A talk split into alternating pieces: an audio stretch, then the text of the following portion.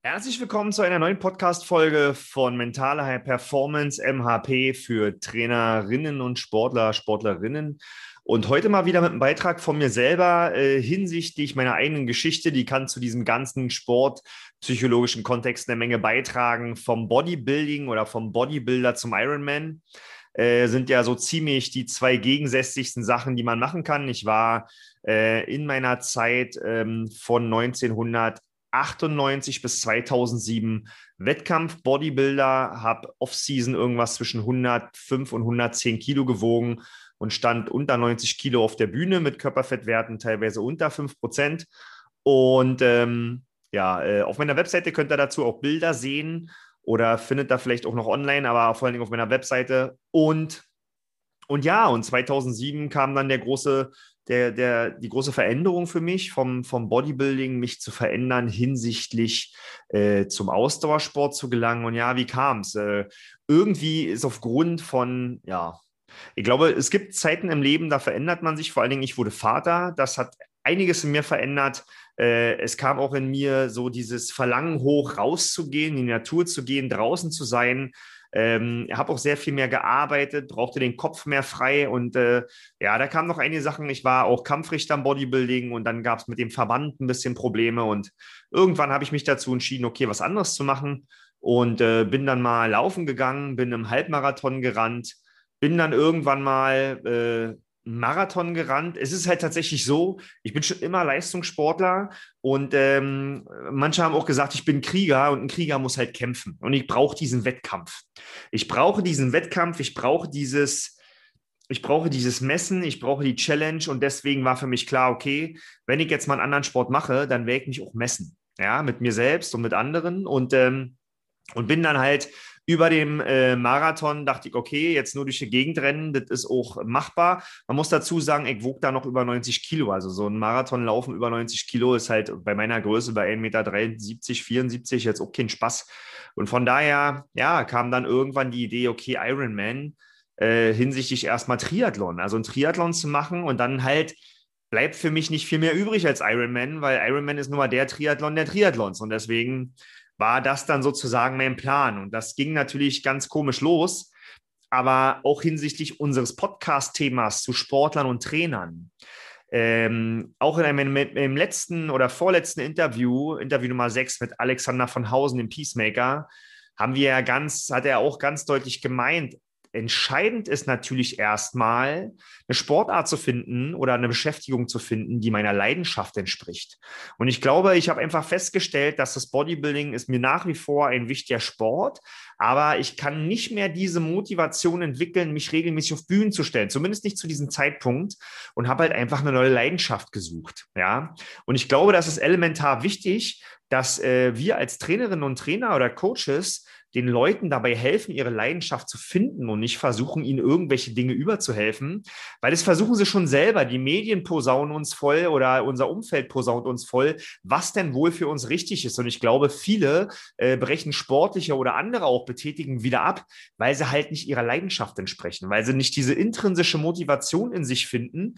Ähm, das fortzuführen und die Basis für jegliche Willensstärke, für jegliche Disziplin, für jede Regelmäßigkeit ist halt diese intrinsische Motivation. Und äh, das ist eine Sache, die können wir nicht, ja, uns nicht herwünschen oder das können, das können wir nicht sozusagen auslösen, wir können es befeuern, wir können es unterstützen, aber äh, das Leichte ist natürlich, so eine intrinsische Motivation zu finden, wenn wir den Menschen oder den Leuten, die wir betreuen oder auch die wir beraten, Sportart geben können, die ihnen spricht. Und ich glaube, das ist der Hauptjob von Trainerinnen und Trainern, möglichst großes Portfolio zu haben an Angeboten. Was kann ich denn bieten? So, also im Fitnessbereich ist gigantisch, ja, also äh, Freihandeln, ähm, äh, aber auch Calisthenics, also mit, nur mit einem Körpergewicht oder mit Kleingeräten im Kursraum, zu Musik, ohne Musik, Outdoor, Indoor, gibt es ja tausend Sachen, akrobatische Richtung, ähm, aber auch die ganzen Ballsportarten. Warum soll man da sich rausschließen? Ja, einfach eine Empfehlung auszusprechen, die vielleicht nicht dem entspricht, was ich mache. Ja, oder die Ausdauersachen, Laufen, Schwimmen, Rennen, Radfahren. Es gibt tausend Sachen, Inliner äh, und sich davon zu lösen und zu sagen, okay, welche Leidenschaft können wir denn für dich finden? Und wenn man da ein bisschen Zeit sich nimmt, dann kann man so eine Leidenschaft finden. Und ich habe damals diese Leidenschaft tatsächlich darin gefunden, mich draußen in der Natur länger zu bewegen, weil ähm, das hat mir was ganz anderes gegeben. Ja, und ähm, es war natürlich eine wahnsinnig harte Zeit als Bodybuilder. Äh, als, mein, ich hatte noch eine ganze Menge Muskeln an mir dran und ich war sehr schwer, mit einem Schwimmen anzufangen. Ich bin ins Schwimmbad gegangen und habe versucht zu kraulen. Ich war nicht in der Lage, 25 Meter am Stück zu kraulen. Ich bin untergegangen wie ein Stein. Ich dachte, ich sauf ab. Mich haben Omas mit bunten Badekappen überholt in Zeitlupe. Die hatten Brillen auf, die sind nicht mal nass geworden. Und ich bin fast abgesoffen beim Schwimmen. Und so bin ich gestartet. Und mit dem Wissen, dass ich irgendwann mal 1,8 Kilometer auf Zeit schwimme, weil ich sonst vorzeitig sozusagen disqualifiziert werde, wenn ich länger brauche als, ich weiß, ich glaube, ein, zwei Stunden oder eine und eine Dreiviertelstunde, ähm, ist es natürlich ein, ein beschissenes Gefühl Gefühl, wenn man nach 25 Metern absäuft. Ja, und von daher war das eine sehr harte Zeit, aber ich habe halt jeden Tag bin ich ins Schwimmbad gegangen oder an See und habe probiert, wie das funktioniert. Und irgendwann ging es dann auch, ja. Oder als äh, Nicht-Radfahrer sich äh, mal länger als eine Stunde auf den Sattel zu setzen von einem Rad, der tut halt brutal der Arsch weh. Und wenn du dann überlegst, du sollst 180 Kilometer mit dem Rad fahren, äh, nach meiner ersten 50 Kilometer Ausfahrt, zwei Stunden, war ich völlig tot und mein Hintern hat geglüht und äh, es war unvorstellbar, wie soll man denn sechs, sieben Stunden Rad fahren am Stück und dann noch mit Tempo und dann noch in einer tiefen Position. Also das war eine Situation, ähm, die war am Anfang wie immer sehr schwer, aber diese Leidenschaft, diese draußen erleben, hat es mir dann doch leicht gemacht, es regelmäßig zu machen. Ja, und ähm, dann war doch tatsächlich so, dass ich den Test gemacht habe beim Spreewald-Triathlon. Ja, und dann habe ich äh, tatsächlich äh, innerhalb von, naja, 2007 mit Bodybuilding aufgehört, äh, dann ein bisschen Pause, dann die Marathonzeit. 2015 habe ich dann den ersten Eiger Ultra Trail gemacht. Das war der erste Extremwettkampf von zwölf Stunden. Und dann 2016 ging es zum Ironman. Also nach ein paar Jahren war ich dann so weit, dass ich sage, okay, ähm, ich mache das jetzt und ich probiere das jetzt und es war einer der für mich am Anfang zumindest wichtigsten Wettkämpfe, weil es mir gezeigt hat, okay, du wiegst zwar immer noch über 80 Kilo, also ich wog zu diesem Zeitpunkt 86 Kilo auf 1,73 Meter, das ist alles andere als Ironman-Figur, das ist, äh, die dachten da, ich bin wahrscheinlich der, der das Wasser reicht und nicht der äh, da mitmacht. Aber ähm, es hat für mich ein Feuer entfacht. Und als ich im Ironman die Finish bin, nach zwölf Stunden, zwei Minuten, äh, was jetzt keine brutale Bestzeit ist, was aber auch jetzt nicht ganz schlecht ist für so einen Moppel wie mich, ähm, war, äh, war eins klar. Ähm, ich komme da an, ich kann noch stehen, ich kann noch lächeln und da geht noch was. Und das hat im Prinzip das Tor geöffnet, zu sagen, okay, jetzt gucke ich mir mal ganz andere Sachen an. Und auf das Trainerthema zurückzukommen, das Wichtige war, es ist halt eine Leidenschaft entstanden und daraus entstand auch die Motivation, diese Trainingsumfänge aufzubringen. Weil wenn ich einen Wettkampf mache, der zwölf Stunden dauert, dann habe ich natürlich einen anderen Trainingsumfang, als wenn ich zum Beispiel jetzt 90 Minuten Fußball spiele. Ja, da, da müssen natürlich andere Sachen passieren und dementsprechend braucht es diese Power von innen. Ja, und daraus ist ja dann das ganz Große entstanden, dass ich gesagt habe, okay, Ironman, nett. Ähm, jetzt schauen wir mal, was es noch so gibt. Und dann hat sich ja eine Tür geöffnet bin dann ein Jahr später die Tour de Mont Blanc gefahren. Das war das härteste Eintagesradrennen äh, Europas oder der Welt sogar, ich weiß es ja nicht. Und ähm, da fährt man halt 330 Kilometer an 8000 Höhenmeter ums Mont Blanc Massiv durch drei Länder. Ja, könnt ihr euch das Video anschicken, äh, anschauen, das zweite Video in diesem Kanal.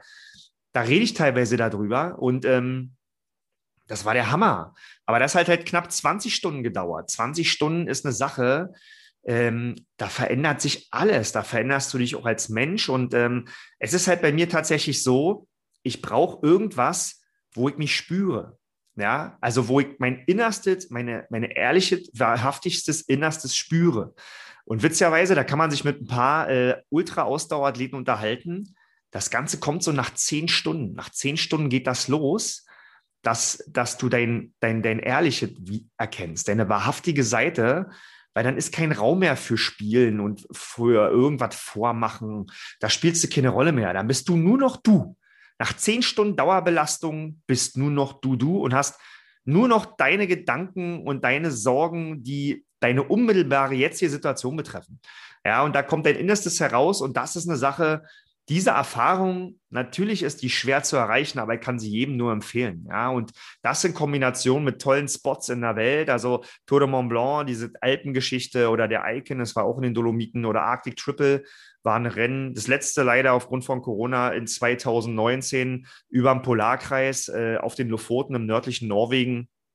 Das war ein Rennen, da ist man an Spots und erlebt die Spots, schwimmt im offenen Meer, schwimmt zwischen Schweinswalen bei 8 Grad im Nordmeer und äh, das sind Situationen, die mich jetzt als Mensch auch wahrhaftig geformt haben und ähm, ich bin halt sehr, sehr dankbar, dass ich auch damals als ehemaliger Bodybuilder einen Impuls bekommen habe von außen. Das war kein Trainer, aber das war auch ein Sportwissenschaftler, ein befreundeter Sportwissenschaftler, der hat gesagt, ey, probier doch mal was ganz anderes. Wir machen, wir fahren jetzt mal eine Berge und rennen da mal zwei, drei Stunden und dann guckst du mal, wie dir geht. Und das hat im Prinzip diesen Funken ausgelöst und alle Trainer und Trainerinnen kann ich nur empfehlen. Ich wünsche euch, und ich warte jetzt schon öfter, dieser Funkenauslöser zu sein, also derjenige oder diejenige zu sein, die einen Impuls gibt, zu sagen, hey, probier doch mal das und das und vielleicht auch über den Schatten zu springen, um was zu empfehlen, was gar nicht euers ist, sondern einfach zu spüren und zu ahnen, okay, ähm, das könnte zu meiner Kunden oder zu meinem Kunden passen oder das könnte zu der Person passen. Das wünsche ich euch. Von daher, wir wollen, dass die Leute intrinsisch motiviert sind, weil dann wird es was Großes, dann wird es was Nachhaltiges, was Langfristiges. Und deswegen ist halt diese Adaptationskompetenz auch so entscheidend, diese Anpassungskompetenz. Nicht das zu sehen, was ich von mir aus machen würde, sondern das zu sehen, was für die Person richtig ist, was zu ihren Motiven passt, was zu ihren Werten passt. Weil nur so funktioniert intrinsische Motivation. Okay, das war mal ein kleiner Auszug, äh, teilweise aus Trainer- und äh, sportpsychologischer Sicht, aber auch ein bisschen aus meinem Leben. Ich hoffe, es hat dir gefallen. Äh, Wenn es dir gefallen hat, freut mich nachher sehr über ein Like. Ich freue mich sehr über einen Kommentar. Und natürlich äh, ist es toll, wenn ihr ein Abo macht und das, den Kanal weiterempfiehlt. Das hilft immer weiter, diese Messages zu verbreiten. Messages zu verbreiten. Ich wünsche euch noch einen tollen Tag. Ganz liebe Grüße aus Berlin. Dein Ulrich. Ciao, ciao.